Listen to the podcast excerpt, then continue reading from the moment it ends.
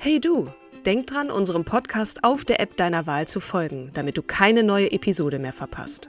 Und wenn du uns noch mehr unterstützen möchtest, schenk uns 5 Sterne auf Apple oder Spotify und lass uns auch noch eine tolle Rezension da. Mit Acast Plus kannst du uns übrigens werbefrei hören und auch 24 Stunden vor dem offiziellen Launch unsere neueste Episode vor allen anderen hören.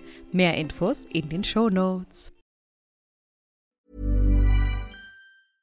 Hey, I'm Ryan Reynolds. At Mint Mobile, we like to do the opposite of what Big Wireless does. They charge you a lot, we charge you a little. So naturally, when they announced they'd be raising their prices due to inflation, we decided to deflate our prices due to not hating you.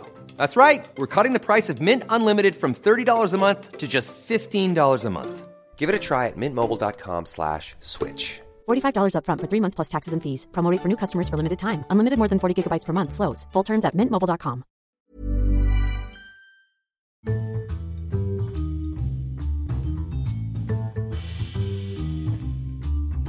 Hallo und herzlich willkommen zu unserer Podcast-Reihe Starke Frauen. Folge 53 von und mit Katrin Jakob. Und an meiner Seite wieder als Schwur, aber im Herzen ohnehin, die wundervolle Kim Seidler. Als ob Ja. wir jetzt gleich in den Boxring steigen würden, ne? um Himmels Willen. Aber es geht um Kämpfen. Es geht heute viel um Kämpfen. Ähm, und ich, ah, ich liebe ja diese Cliffhanger. Ne? Also wenn ich da schon so ein bisschen so Mhm. ah, kleine Tröpfchen hier und da, das werde ich jetzt so Mhm. weiter fortführen und meinem Ruf als Cliffhanger Queen hier äh, alle Ehre machen. Ähm, Genau. Liebste Kim, bevor wir jetzt starten mit der Clara Zetkin ähm, Ja. und ich euch und dir ähm, etwas äh, von ihr erzähle, von dem ich meine, dass es sehr gut recherchiert ist, ähm, stets bemüht, ähm, kannst du mir nochmal oder uns nochmal sagen, wem wir danken müssen für diesen tollen Vorschlag?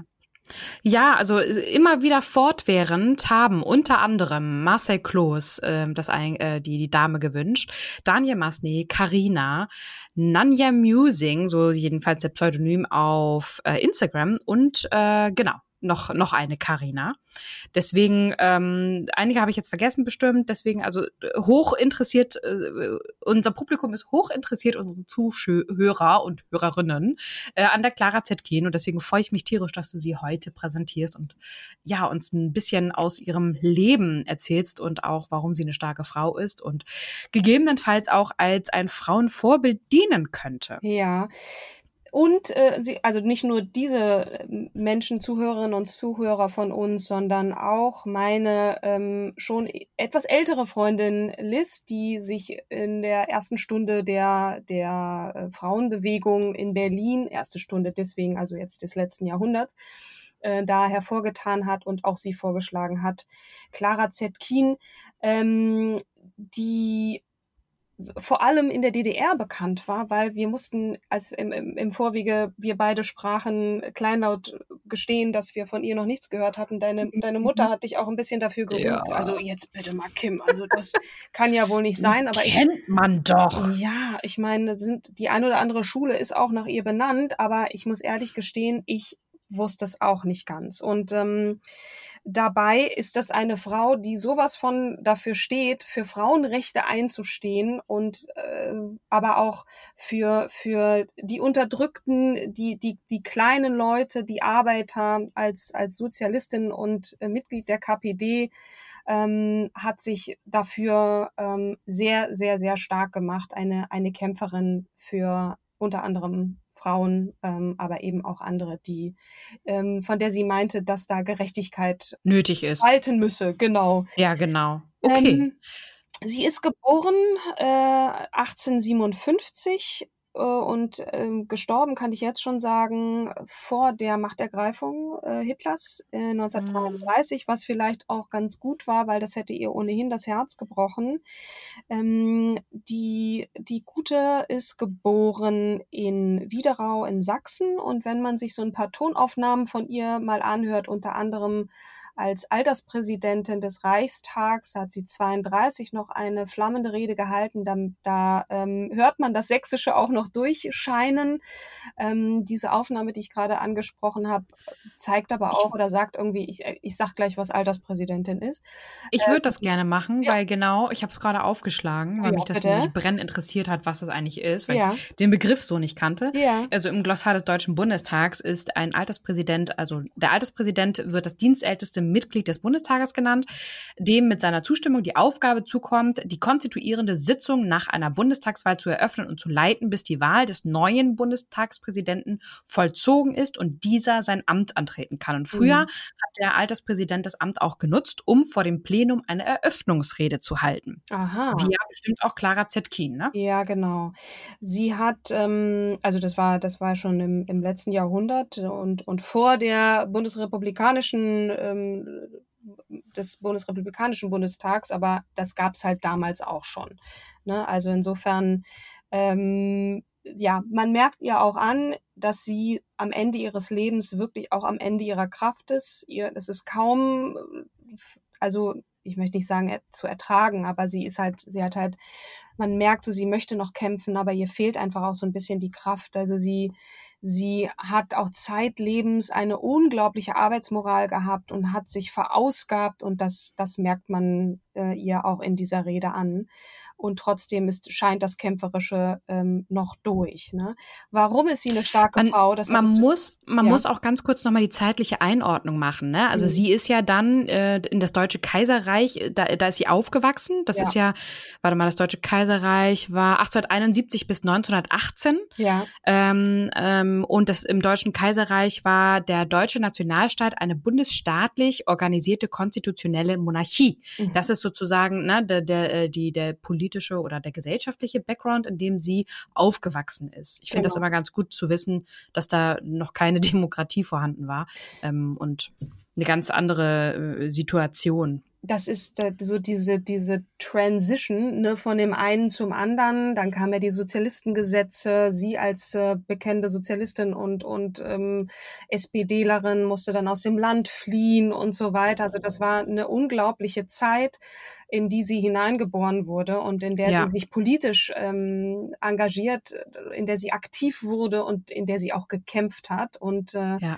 bis zum Schluss, das war ihre Lebensaufgabe. Ne? Also ja. insofern. Also das auch einfach nur zeitliche Einordnung. Äh, ja. Nee, klar, genau, weil, weil das, äh, das letzte Jahr, äh, Jahrzehnt des 19. Jahrhunderts wurde ja, also war ja bekannt dafür, für diese, für diesen Wandel vom Agrar zum Industrieland. Ja. Und dass da jetzt das Arbeitertum, ich glaube, man, man kennt, ich musste mal an Charlie Chaplin denken, mhm. ähm, der, wo die, ähm, die Industrie ja so ein bisschen scherzhaft dargestellt wurde, aber es gab da ja keine Arbeitszeiten, wie sie heute vorhanden sind, mhm. sondern das war ähm, bettelarm waren die Ärmsten und äh, die Reichen, ja, also, naja, so als Einordnung. Genau, deswegen auch so die, die, der Einsatz für die Arbeiter, ne, was ja so mhm. ähm, marxistisch, äh, den marxistischen Hintergrund hat, ne, ähm, Arbeit und versus Kapital. Ähm, ich versuche es so in meinen Worten wiederzugeben. Also sie hat, sie hat da schon ähm, gespürt, dass da was Großes im Gange ist und hat auch diesen Wunsch verspürt, äh, da, da mitzumachen und sich einzusetzen als Frau. Ähm, nicht nur für Arbeiter, sondern eben auch für, für Frauenrechte einzustehen. Ähm, genau, Clara Josephine Zetkin, so heißt sie, ähm, nicht mit Geburtsnamen, denn ihr Geburtsname ist Eisner. Sie hat diesen Namen angenommen von ihrem Lebensgefährten, den sie nie geheiratet hat.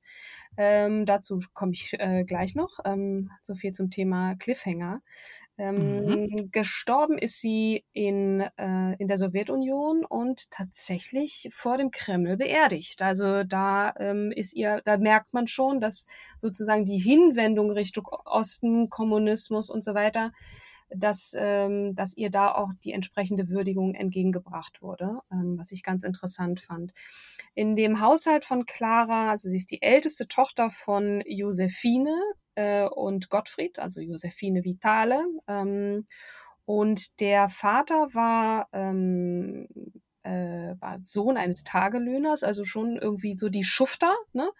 Und, mhm. äh, ähm, und Dorflehrers in, in Widerau in Sachsen. Und die Mutter mhm ähm, war äh, ja durch unter anderem die französische Revolution ähm, geprägt. Ihr, der, der, der Vater, ähm, mal, der Vater, genau, der Vater von Josephine, äh, Jean Dominique, äh, sie kommt offensichtlich aus äh, Frankreich, war durch die französische Revolution geprägt und an seiner Teilnahme an Napoleons Kriegen. Das heißt, da merkt man schon so ein bisschen dieser dieser revolutionäre Wind, der von der Mutter so ein bisschen ähm, dann übertragen wurde, auch auf den Haushalt und das sehr der das politische, so das hatte sie sicherlich von ihr. Die hat sich auch für die Frauenbewegung ähm, interessiert stark gemacht, und stark ne? gemacht, mhm. genau.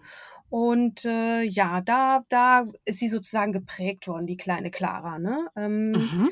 Und äh, gleichermaßen, also das sind, das sind zwar kleine Leute gewesen, in Anführungsstrichen, die haben aber großen Wert darauf gelegt, dass, dass ihre Kinder eine gute Bildung erhalten und sind dann, das war kurz nach Claras Geburt, 1872, wobei so kurz jetzt auch wieder nicht, ähm, nach Leipzig äh, gezogen, wo, wo sie eben ihnen das entsprechend ermöglichen konnte. Ähm, Clara ist äh, dann äh, als hat sich als 15 Volksschul Jahre alt war sie, ne? Ja, genau, genau. Mhm. Ähm, sie ließ sich in, in Leipzig auch als, als ähm, Volksschullehrerin ausbilden, also ähm, war dann unter anderem auch bei einer Unternehmerfamilie als Hauslehrerin tätig. Und äh, genau so fing das dann an. Ähm, mhm. Über die äh, diese Seminare, die sie gemacht hat, also Privatseminare heißt es hier, ähm, mhm. Als Volksschullehrerin bekam sie äh, erste Kontakte zu Frauen- und Arbeiterbewegung. Und da war sozusagen ähm, ja der, das, das, der, der Funke äh, entzündet, kann man sagen. Mhm. Sie trat 1878 äh, der Sozialistischen Arbeiterpartei Deutschlands bei äh, mhm. die dann 1890, wir erinnern uns, in die SPD umbenannt wurde. Also so fing das an. wir erinnern uns, du bist so großartig. So, aha, das ist mir neu. Ich habe mich jetzt so mit der Historie der SPD ehrlich gesagt nicht so gut auseinandergesetzt. Ja. Ähm, aber ja, spannend, ne? Genau, also als SPDlerin ist man da nun bekanntermaßen irgendwie, ja, so ein bisschen in den Verruf geraten, weil äh, ab Mitte des 19. Jahrhunderts war es so, dass sich in vielen Staaten Europas eben so Arbeitervereine und Parteien gründeten, äh, die sich eben für die Arbeiterbewegung zu einer schlagkräftigen Interessenvertretung en entwickelten. Also man, man äh, muss ja auch dazu sagen, dass es zu dem Zeitpunkt noch keine ähm, richtigen pro, äh, pro, ja, wie sagt man, mh, mm, Gesetze pro Arbeiter gab, ja. bin ich der Meinung. Ähm, kann auch sein, dass ich mich jetzt gerade irre, aber es gab ja so ähm, man sagt ja bei der innen- und rechtspolitischen Reform, ähm, äh, unter Bismarck, oh, jetzt schmeiße ich aber auch ein paar Sachen zusammen. Also Meilensteine war, äh, waren die Reich, Reichsjustizgesetze von 1877, namentlich das Gerichtsverfassungsgesetz, Strafprozessordnung, die Zivilprozessordnung, ähm, und Konkursordnung. Sowas gab es davor noch nicht. Mhm. Ähm, das wurde halt alles erst und deswegen war es auch so wichtig, dass die Arbeiter sich eine Stimme verschafften, ähm, weil die halt nonstop äh, in, in der Industrie, also in den ähm, ähm, äh, in den Fabriken verheizt wurden. Mhm. Und ähm, wenn du halt nicht mehr funktioniert hast, ja, dann hat man halt die nächsten genommen, so, ne? Also mhm. Arbeiterschutz gab es in, in, in, zu der Zeit noch nicht. Genau.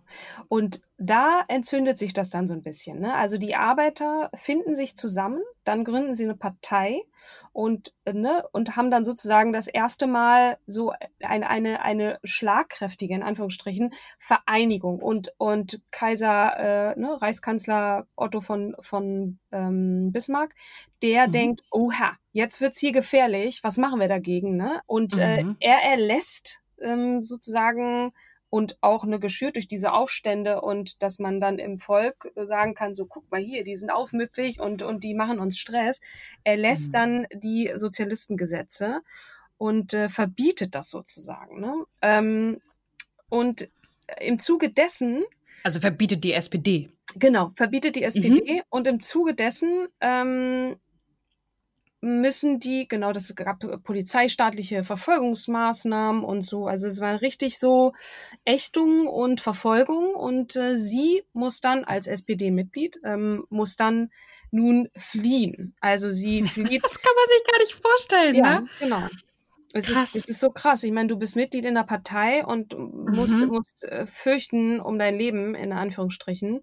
Und äh, flieht dann also in die Schweiz, in die neutrale Schweiz. Das war, Mhm. lass mich kurz gucken, irgendwann Äh, 1882, erst Danke. nach Zürich, dann nach Paris. Mhm. Genau, erst nach Zürich. Und ähm, dort hat sie an äh, dem Parteiorgan zunächst der Sozialdemokrat äh, in Zürich ähm, äh, mitgearbeitet und ist dann nach Paris geflohen, und zwar im November 82. So, jetzt, jetzt komme ich nämlich an diesen Punkt, wo ich schon wieder die, die, ähm, ich muss versuchen, die Chronologie irgendwie hinzukriegen. Dort trifft sie auf Ossip, Ossip äh, Zetkin, ähm, wo sie dann auch mit ihm zusammenlebt. Also man, man sieht schon, die hat auch so, eine, so ein ganz anderes Selbstverständnis. Wir müssen jetzt nicht heiraten und die kriegen auch zwei Kinder. Denen fehlt auch einfach die Papiere, den, äh, die können gar nicht heiraten. Vielleicht hätte sie das auch vorgenommen, äh, äh, vorgehabt, so. aber konnten sie gar nicht. Mhm. Ähm, genau, in ihrer Zeit in Paris, das war dann 1889, sie war da relativ lange, ähm, äh, hat dort während des Internationalen Arbeiterkongresses einen bedeutenden Anteil an der Gründung der Sozialistischen Internationale. Das heißt also sozusagen Arbeiter aller Länder vereinigt euch, ne? Mhm. Genau, der, der Ossip ist übrigens, wird hier bezeichnet als äh, russischer Revolutionär. Ähm, die beiden Mhm. Söhne, der Maxim, der älteste, wird 1883, also relativ bald nach Kennenlernen. Ähm, die treffen sich, zack, bumm. Ähm, neun Monate später wird Maxim geboren und äh, zwei Jahre später der Kostja. Mhm. Ähm, und leider Gottes ist den beiden eine nicht äh, sehr lange ähm, Zeit verwehrt geblieben oder sie konnten, also haben, haben nicht lange miteinander verbracht, weil ähm, Also Clara und, und äh, Dingsbums jetzt, ne? Ossip, genau. So Seelenverwandter, ähm, auch Sozialist durch und durch, ähm, nur so, so jemand, mit dem sie etwas sehr, eine, eine, ein tiefes Band ähm, äh, verbunden hat. Und Mhm. äh, der ist leider 89 gestorben. Und Oh. ähm, das war für sie dann natürlich einerseits schwer, andererseits hat sie sich dann total in die Arbeit gestürzt. So. Ähm, und, und, und hat sich dann voll reingehangen, auch um, um sich ein Stück weit abzulenken von, ähm, ja, von dem Schmerz, so kann man sagen. Mhm. Auf dem Gründungskongress der zweiten Internationale in Paris, äh, den sie auch mit vorbereitet hat, also man merkt schon, sie wird jetzt richtig aktiv ne, und will da irgendwie und ähm, hat dann dort eine Rede gehalten, die äh, sehr in Erinnerung geblieben ist, nämlich über die äh, proletarische Frauenbewegung, ähm, in der sie die vollständige berufliche und gesellschaftliche Gleichberechtigung der Frau sowie ihre aktive Teilnahme am Klassenkampf fordert. Also sie ist da äh, schon. Wann war das? Das Wann war, das war kurz nach Ossips Tod. Mhm. Genau. Mhm. Also da sagt sie, das, das Wahlrecht selber bringt gar nichts, wenn die Frauen nicht selber irgendwie ähm, mitarbeiten, ihnen auch Eigentum zusteht und so weiter. Das hat sie später revidiert und hat natürlich auch selber mitgewirkt äh, an, an einem entsprechenden Frauenwahlrecht. Ähm, also hat auch ne, während der Zeit, in der sie politisch aktiv war, das ein oder andere Mal schon auch sich ein bisschen gewandelt, gar nicht so sehr Fähnlein im Winde, sondern ähm, hat dann einfach gesagt, okay, wir müssen, und das hatte ja Lora auch mal gesagt, ne, wir müssen äh, erstmal die, die Gesetzgebung entsprechend ändern, bevor auch ne, in der Gesellschaft das ankommt, ne, in dem so die, die Gesellschaft mitkommt und auch zu verstehen lernt, welche Rolle die Frau eigentlich hat ähm, Mhm. in der Gesellschaft, wobei Aber wir auch, ja, es ist ja genauso wie die, mit dem ähm, Grundgesetz, ne, wo, wo Lore gesagt hat, es ist toll, dass da die Gleichberechtigung drinsteht und Mhm. aufgenommen ist, aber sie wird nicht gelebt. ja, Und, und das ist ja auch genau das, was, was sie ähm, letzten Endes sagt, nur nicht, dass es auf das Grundgesetz bezogen ist, sondern Mhm. allgemein auf die äh, einmal Rechte des Menschen und dann nochmal explizit auf äh, die Gleichwer äh, Gleichstellung von Frauen wie auch die wie auch von Arbeitern, ne? ja. in den Vollbesitz ihrer Rechte ähm, Ja. zu gelangen. Na, das eine ist eben die, die Gesetze erlassen und das andere ist, das auch umzusetzen. Ich meine, ähm, ich widerspreche mir so auch ein kleines bisschen selber, obwohl wir ein Frauenwahlrecht haben und Frauen nun ein Mann und Frau sind gleich ähm, in diesem Staat und sind es auch irgendwie wieder nicht. Ne? Also mhm. ähm, da gibt es ja sowieso bis heute auch noch viel zu tun, wie meine Freundin Liz immer zu sagen pflegt. Mhm. Sie hat 1891, ich habe ja vorhin von den Sozialistengesetzen gesprochen, die sie gezwungen hat, das Land zu verlassen. Die wurden 91 wieder aufgehoben. So konnte sie äh, zurückkehren nach Deutschland und hat sich dann in der Nähe von Stuttgart niedergelassen. Mhm. Und ähm, hat dann, ich komme jetzt später noch darauf, weil ich, ich habe versucht, so Kategorien zu bilden, ne, was sie alles für die, für die Frauen äh, getan hat, ne? unter anderem mhm. auch dafür, dass, dass es irgendwann einen deutschen, äh, einen internationalen ähm, Frauentag gibt, nämlich den 8. Mhm. März, ist mhm. äh, ihr zu verdanken oder zum Teil ihr zu verdanken.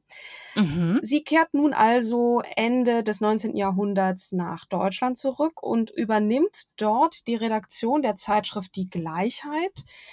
Die ist eine SPD-Frauenzeitung, ne? muss man auch dazu sagen. Genau, danke. Mhm. Die quasi über die Interessen der Arbeiterinnen schreibt äh, oder sich das zur Aufgabe macht. Mhm. Später hat die den Untertitel Zeitschrift für die Frauen und Mädchen des werktätigen Volkes. Mhm. Die es insgesamt von 1892 bis 1923 äh, gab, diese Zeitung. Und man, interessanterweise ist es so, dass es unter ihrer Leitung dann eine Auflage, zu einer Auflage gelangte von 124.000 Exemplaren.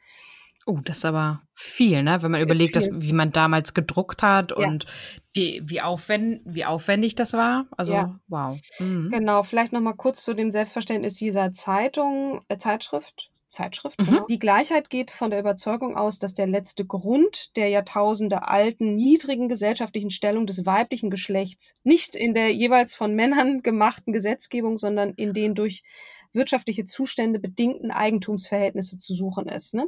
Das, was ihr mhm. sozusagen vorher gesagt habt, es, es nützt nichts, ähm, dass es ein Frauenwahlrecht gibt. Wir, wir müssen wirklich gleichberechtigt sein. Das heißt, mitarbeiten, gleiche Sachen machen, gleiche Sachen besitzen und so weiter. Also das mhm. findet sich nochmal als Grundprinzip auch in dieser Zeitschrift wieder. Die war äh, übrigens 1890 diese Zeitschrift äh, von Emma Ira gegründet und Wer ist das? hieß auch eine, eine Sozialistin und die Gleichheit hieß vorher die Arbeiterin. Also da sieht man so ein bisschen, woher das dann auch mhm. kommt und war eben dort noch re relativ wenig erfolgreich. Ähm, das hat dann der Verleger Johann Heinrich Dietz übernommen, dieses Blatt, und hat dann der Clara die Leitung übergeben. So. Und obwohl mhm. sie keine journalistische Erfahrung hatte, übernahm sie eben die Redaktionsleitung, erinnert mich so ein bisschen an an äh, Catherine Meyer Graham, die ja dann irgendwann die Post übernommen hat, wobei das ja schon Jahrzehnte her war, dass sie da journalistisch tätig war. Aber Clara hat gesagt, ja, packe ich. Und vorher mhm. eben wenig Auflage und dann kam das so richtig unter ihr zu Blüte, weil sie sicherlich auch jemand war, der der Menschen mitreißen konnte, der reden konnte, der der antreiben konnte, einfach weil sie selber so ein unfassbares Arbeitstier war. Ne? Mhm. Genau. Wow.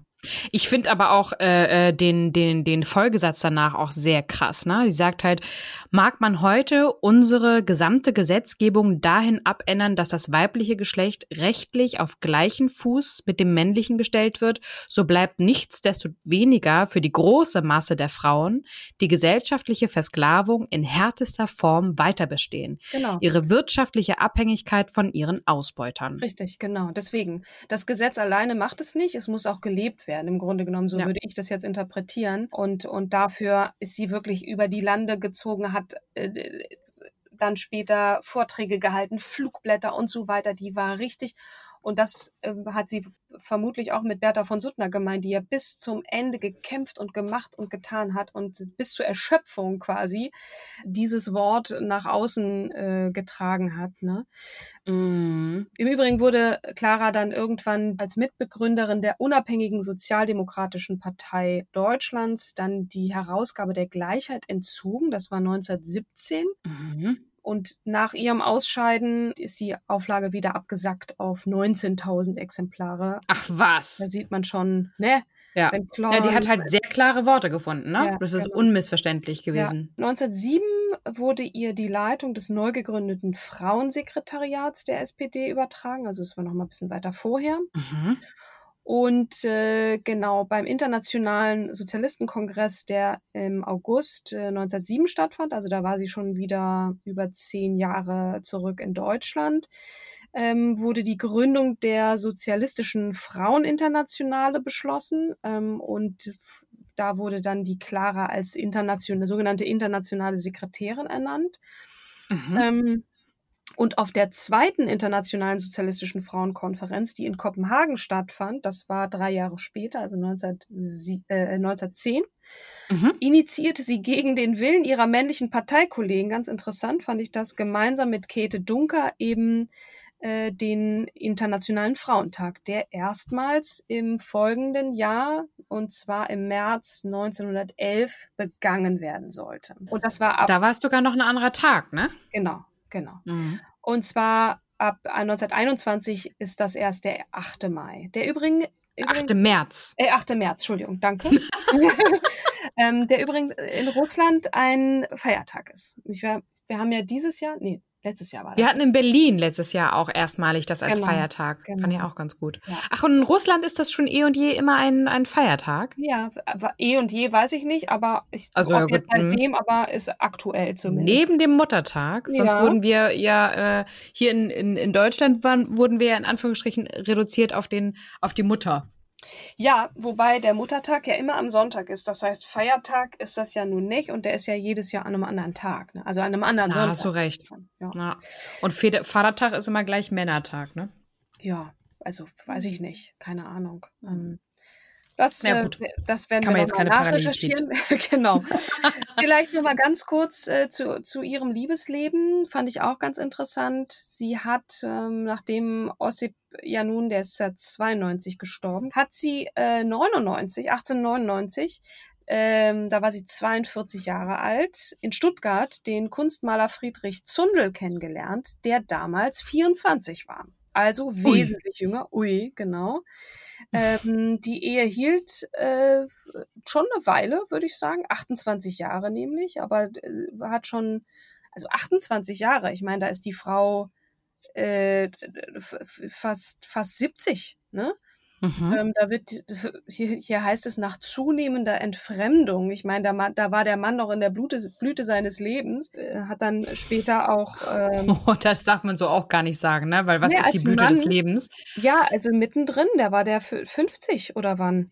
Also Pan 50, ne? Also als Mann, mhm. Blüte des Lebens, okay, vielleicht nicht, aber ähm, und sie, sie wird dann schon, die Kraft schwindet ihr und, und er heiratet nochmal, ne? Ähm, er denkt sich auch so, Mensch, Clara, you and me, baby, it's no longer happening. Ähm, naja. Oh, die Tochter von Bosch hat er geheiratet, ne? Ja, genau. Danke. Mhm. Paula Bosch, richtig. Entschuldigung. nee, nee, das ist, äh, ist, ja wichtig, muss man ja auch nochmal sagen. Und ja, vielleicht noch auch erwähnenswert ist ihre Freundschaft äh, zu Lenin, den sie 1907 kennenlernt. Ich springe jetzt wieder so ein bisschen hin und her, mhm. aber es tun sich dann auch wieder so Sachen auf ähm, mhm. zwischendrin. Deswegen ja äh, auch wahrscheinlich der Wandel zwischen äh, äh SPD bzw. Sozialistische Partei zur Kommunistischen Partei, ne? Weil da ist ja auch nochmal hin. Genau, also sie, sie hat sich da schon, ich will nicht sagen radikalisiert, aber ist dann der, der KPD auch beigetreten. Wann, sage ich gleich noch, aber ähm, ich glaube, das hatte auch viel damit zu tun, auch mit der Freundschaft mit äh, Rosa Luxemburg und so, dass. Genau, also Lenin, äh, der ist ja eigentlich bekannt, ne? Ist ja der Kampfname von Wladimir Ilyich äh, Ulyanov. Mhm. Ähm, ich weiß nicht, ob ich das jetzt richtig ausgesprochen habe, ja. der ähm, russische kommunistische Politiker und Revolutionär und äh, marxistischer Theoretiker. Genau. Und Vorsitzender der Bolschewiki-Partei, aus der dann die Kommunistische Partei Russlands hervorgegangen ist. Er war auch Regierungschef der russischen SFSR und der Sowjetunion und gilt als deren Begründer. Nur, dass man so ein bisschen nochmal den Background hat zu Lenin auch. Ja, es, es tut sich dann auch vor allem, wir dürfen nicht vergessen, da kommt ja noch der Erste Weltkrieg. Ne? Mhm. Also sie, sie war auch wie einige andere Mitglieder der SPD damals ähm, vor der Beginn des, des Ersten Weltkriegs eben dagegen, einen, Angriffs, einen Angriffskrieg zu unterstützen Und mhm. äh, das brachte ihr nicht nur Freunde ein. Aufgrund ihrer Antikriegshaltung ist sie während des Krieges sogar äh, mehrfach äh, inhaftiert worden. Ihre Post wurde beschlagnahmt und ihre Söhne, die beide Ärzte übrigens im Militärdienst waren, sind schikaniert worden und so. Also da merkte man schon so, sie ist für ihre Überzeugung eingetreten und hat dadurch auch eben entsprechend ähm, Repressalien eben erlebt äh, und ihre gesamte Familie ja auch. Ne? Mhm. In der SPD gehörte sie zusammen mit ihrer engen vertrauten äh, Freundin und Mitstreiterin Rosa Luxemburg. Ich hatte erwähnt, dass sie mit ihr befreundet war. Mhm. Ähm, kam sie ja immer mehr sozusagen mit dem revolutionären linken Flügel der Partei äh, in Kontakt und schloss sich 1917 äh, der SPD-Abspaltung USPD ähm, an.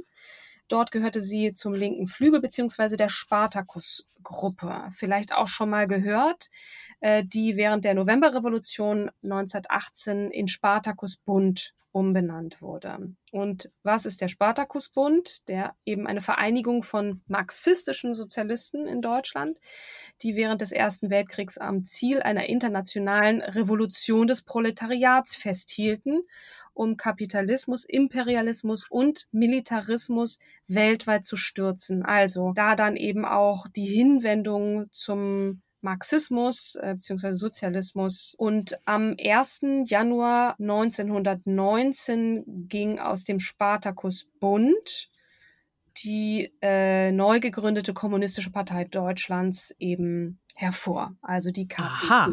Genau. Okay. Die Novemberrevolution hatte ich kurz angerissen. Ich, wir müssen äh, auch gucken, dass wir bisschen, uns nicht ja. verhuddeln in der, in, der, in, der, in der Geschichte und dann wieder mhm. so ein bisschen auf sie zurückkommen. Ne? Also sie, mhm. war dann äh, flammende und jetzt raffe ich sehr stark flammende Kommunistin und hat sich auch zum Teil, ne, also dann äh, ja, gegengewendet gegen auch den Faschismus, den, den, den Stalin da so kundgetan hat, ne? Und hat da auch, äh, ja, war da natürlich, ne, es gab viele Abspaltungen auch in der KPD und trotzdem, sie hat sich immer sehr Richtung Russland gewandt und, und ähm, war auch mit diesem Land sehr stark verbunden, nicht nur politisch, aber ähm, hatte da eben auch so ihre Probleme, unter anderem mit Stalin, wenn ich das mal so lapidar äh, vom, formulieren darf. Und ja, dann kamen die Nazis in Deutschland auf. Ne? Also mhm. ähm, das ist für sie auch so so richtig ähm, ja. Sie hat den Nationalsozialismus, wie es hier heißt, als als ähm, Strafe empfunden für das Verhalten der deutschen Sozialdemokratie in der Novemberrevolution ja. Man muss, glaube ich, auch nochmal sagen, dass innerpolitisch bei der KPD ja auch recht viel los war. Ne? Also mhm.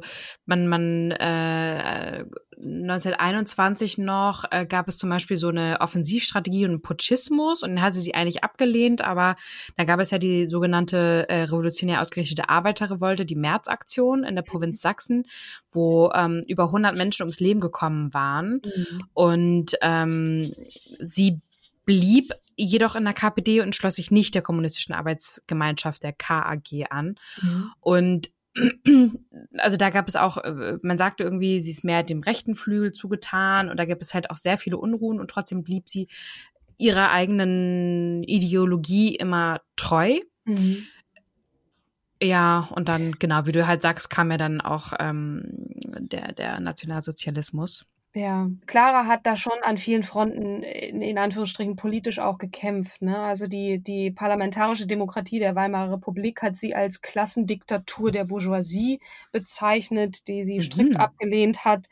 Ähm, mhm. aber zugleich stand sie eben auch mit dem Sozialfaschismus oder der, dieser stalinistischen Sozialfaschismus-These eben kritisch gegenüber. Mhm. Genau. Ähm, das, man, also und, und dann kommt, wir nähern uns jetzt schon dem Jahr 32, als sie als Alterspräsidentin ähm, da den, den Vorsitz der konstituierenden Sitzung des Reichstages am, das war am 30. August, eben äh, dann eine Rede hält, ähm, in der es heißt, mhm. in der Hoffnung, trotz meiner jetzigen Invalidität das Glück äh, zu erleben, als Alterspräsidentin in den ersten Räte-Kongress Sowjetdeutschlands zu eröffnen. Ähm, ja, sie wird nicht lange weiter leben nach dieser Rede ähm, und äh, da ist sie 75 Jahre alt. Da ist sie 75 ne? Jahre alt, genau. Ja, genau. Ähm, also sie, sie hat halt die Hoffnung gehabt und dann hatte sie aber schon gleichwohl die äh, Ge Gefahr der ähm, NSDAP erkannt und rief dann in derselben Rede ja auch zum Widerstand gegen die Nationalsozialisten auf. Genau. Und sagt unter anderem, vor dieser zwingenden geschichtlichen Notwendigkeit müssen alle fesselnden und trennenden politischen, gewerkschaftlichen, religiösen und weltanschaulichen Einstellungen zurücktreten. Ja, dann kam die Machtergreifung durch die NSDAP unter Adolf Hitler und äh, ja. Und, äh, genau, das ist ja genau das, was eigentlich die Suat auch gesagt hatte bei unserer mhm. let letzten Podcast-Folge, dass man immer Politik und Religion voneinander trennen muss. Ja. Und das ist ja auch das Gleiche, was sie hier sagt. Sie, sie, sie trennt es sogar noch schärfer. Die sagt mhm. halt, politisch, gewerkschaftlich, religiös und ähm, ja, die weltanschaulichen Einstellungen. Ja, dann kam der Reichstagsbrand 33 und äh, ne, da wird dann schon klar, oha, hier ist jetzt ähm, die, die, die Luft wird dünn für mich und sie flieht wieder ins Exil, nämlich in die Sowjetunion, äh, auch dem Land, dem sie so verbunden ist.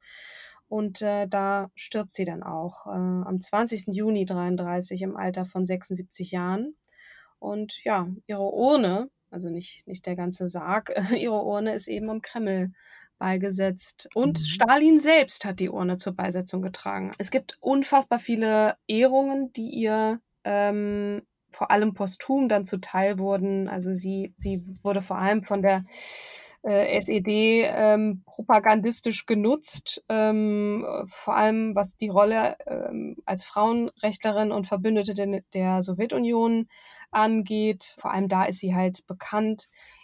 Ähm, die DDR richtete in dem Haus in Birkenwerder nördlich äh, von Berlin, wo sie lebte, 29 bis 32. Da gibt es ein Museum über ihr Leben, das übrigens noch heute existiert. Sie war auf dem 10-Markschein der DDR ähm, vertreten. Mhm. Das äh, wusste ich auch nicht. Mhm. Ähm, ein Fraktionssaal der Linksfraktion im Bundestag ist nach ihr benannt. Genau. Und, mhm. und besonders ja, viele. Diverse Denkmäler, ne? Ja, genau. In Leipzig, in Neubrandenburg, Dresden, mhm. Berliner Park. Ja, übrigens, ähm, anlässlich des Internationalen Frauentags 2012 äh, hat Gregor Gysi ähm, Norbert Lammert, dem Bundestagspräsidenten äh, zu der Zeit, den Bundestagsneubau in der Wilhelmstraße 65, äh, also hatte vorgeschlagen, den nach Clara Zetkin zu benennen, was jedoch dann nicht stattgefunden hat. Ähm, mhm. Ja, also ähm, es gibt auch einen Clara Zetkin Frauenpreis und so weiter und so fort. Also ja, die IG Metallfrauen in Heidenheim, ne, verleihen ja. seit 2007 im zweijährigen Turnus einen Clara Zetkin Preis genau zum Internationalen Frauentag. Ja. Weil sie einen nachhaltigen Beitrag für die Frauenarbeit geleistet hat. Ja. Und äh, die Linke hat auch einen mit, äh, wie es hier heißt, 3000 Euro dotierten Clara Zetkin Frauenpreis, äh, um, Zitat, herausragende Leistungen von Frauen in der Gesellschaft und Politik zu würdigen. Am mhm. Ende versuche ich mich mal in einem Fazit. Ja. Ähm, Einsatz für das, was größer ist als man selbst, in der Überzeugung, äh, das Richtige zu tun und dafür zu kämpfen und auch Risiken in Kauf zu nehmen. Ich glaube, wenn das keine starke Frau ist, dann weiß ich nicht, äh, wer sonst. Ne? Mhm. Ne? Wir haben ja. natürlich viele Frauen auch schon vorgestellt, aber die hat auch so umfassend gekämpft und ähm, ich bitte auch zu entschuldigen und danke dir für die Ergänzungen äh, der historischen, des historischen Kontexts. Da waren so unglaublich viele Zweige und wann war was wie und wie hieß der Verbund da und mag sein, dass ich auch dann die richtigen Bezeichnungen nicht immer getroffen habe, aber ich hoffe, es ist klar geworden, dass diese Frau eine wahre Kämpferin war. Ja. aus Überzeugung für Frauen, für Arbeiter, für den Frieden, beziehungsweise sie war Kriegsgegnerin, was ähm, was dann ne, sie immer auch zur, zur Friedenskämpferin machte. Und Kämpferin mhm. trifft es, glaube ich, ganz gut. Mhm. Uff, am Ende dieser Folge bin ich schon fast ein bisschen erschöpft. Ähm, aber ja. Das glaube ich dir. Jede, jede Menge Holz und es ist ja. halt auch immer schwieriger, ähm, wenn, wenn der historische Kontext schon deutlich älter ist, dann nochmal diese ganzen, ähm, ach, was waren da nochmal, was habe ich eigentlich damals in der Schule gelernt? Ich habe hab verstanden, wofür sie steht und ähm, was sie alles leisten musste und wie schwierig es ist, auch ähm, wenn sich ein politisches System ändert ähm, und auch ein Mhm. gesellschaftliches System ändert. Und man Ähm, verfolgt wird. Also, ne, sie wurde erst genau. als SPDlerin, dann als KPD, also als Kommunist, erst Sozialistin, dann äh, Kommunistin, ähm, verfolgt und musste fliehen äh, in ein anderes Land. Und hatte übrigens auch noch zwei Söhne. Der Mann war gestorben, die Kinder waren noch total klein. Du musstest da alleine Mhm. klarkommen. Dann hat sie einen 24 Jahre jüngeren Mann äh, geheiratet ähm, und äh, ist wieder zurück und immer zwischen den Welten so ein bisschen. Also es Mhm. ist, ähm, ist schon, also eine beeindruckende Frau, kann ich jetzt nicht anders sagen. absolut, absolut. Wen genau. stellst du mir denn oder uns das nächste Mal vor? Ich würde dir gerne nächstes Mal die Boxerin Zaina Nassar ähm, Mhm. vorstellen. Das war eine Einreichung von Magdalena über Instagram. Mhm. Und eine Boxerin hatten wir noch gar nicht. Wir hatten ja ursprünglich mal überlegt, Regina Halmich zu nehmen. Jetzt kam aber auch die Einreichung und ich finde, ich habe auch total Lust, mich mit ähm, der Zaina Nassar ähm, auseinanderzusetzen. Ja, Genau, die würde ich dir gerne nächstes Mal vorstellen. super. Wobei ich auch immer überlegen bin, ob wir diese Sonderfolge Klischees äh, in Kinderhörspielen, ne, Sexismus in Kinderhörspielen, nicht noch dazwischen packen. ja, Ähm, schauen wir mal, sage ich mal so. ja.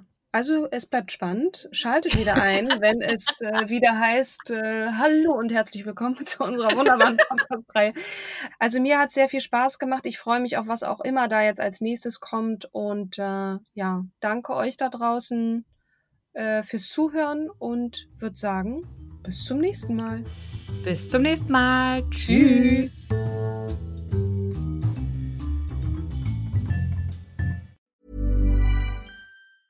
Planning for your next trip? Elevate your travel style with Quince. Quince has all the jet setting essentials you'll want for your next getaway, like European linen, premium luggage options, buttery soft Italian leather bags, and so much more. And is all priced at 50 to 80% less than similar brands. Plus, Quince only works with factories that use safe and ethical manufacturing practices.